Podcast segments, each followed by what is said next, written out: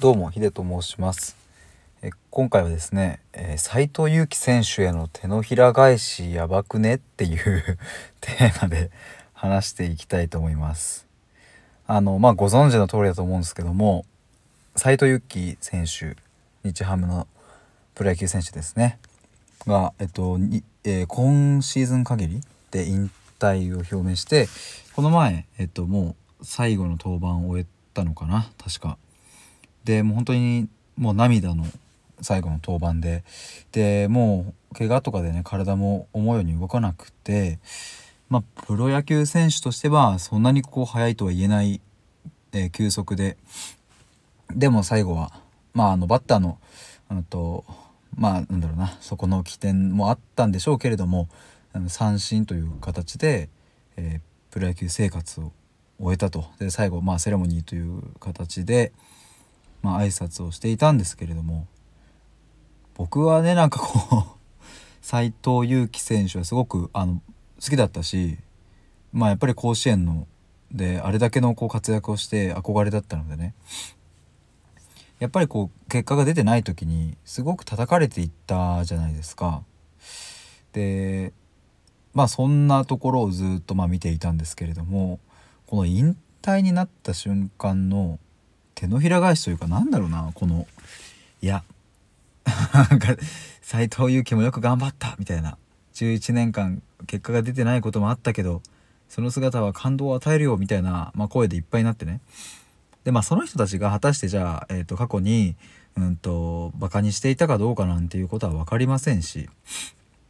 まあそこのね関連性はちょっとまあ真相は分からないですけれどもなんか急にムードがなんかバカにする方向からうんとよく頑張った方向へとこうなんか転換していて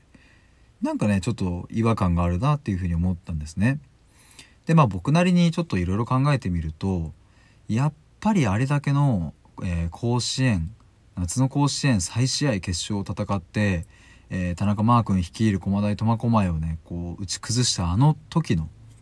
まあ、もう誰もが認めるスーパースターだったわけで。まあそんな人がうまくいっているようなことをですね良くないって潜在的に思ってしまう人もいるのかなということを思いました。でこの気持ちはですね僕もなんかえ、ー、と肯定はしませんがすごくよくわかるんですよね。やっぱりこう身近なとこで言えば僕も野球をやっていたのでうんと自分の同期同期っていうかまあ、うん、同期かが先にこう上の試合に出てたりするとすごくこう悔しい思いやらまあ嫉妬やらがね入り混じった気持ちにもなりましたしそれはこう会社員になってもまあ同じだったなっていうふうに思うんでね。すごくまあそこは気持ちはわかるんですけれども果たしてそこがバカにしていいっていうところにうんと因果そこに因果関係があるかっていうとまあそこにはないわけで。えっ、ー、とまあ斎藤佑樹選手もまあ、時にはねこうビッグマウスと言われるような発言もしていましたがただそれがバカにしていい理由にはならないわけでだって他人だもんっていう 本当にシンプルなんですけども。だからあのまあここから僕が思うこととしてはどうせ言葉を吐くならどうせ文字を打つなら作るならその文字言葉は自分にとってプラスになるようなものにした方がいいよなっていうことをなんかそんなことを思いました。うんなんかやっぱり例えばこう斎藤選手斎藤佑樹はもうダメだみたいなことをバカにしてね書く10文字ぐらいの文字がね逆にこうなんだろう自分を前向きにわかんないですけど、まあ、ダイエット頑張ろうとか わかんないけどそういう前向きなというか、うん、ポジティブな言葉であることの方がなんかよっぽど、うん、いいなって思うのでだからまああの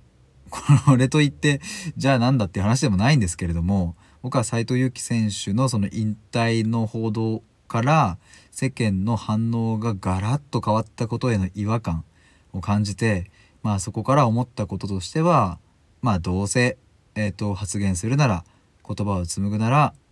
いいものにしていったらいいんじゃないかなってそんなことをふと思ったということです。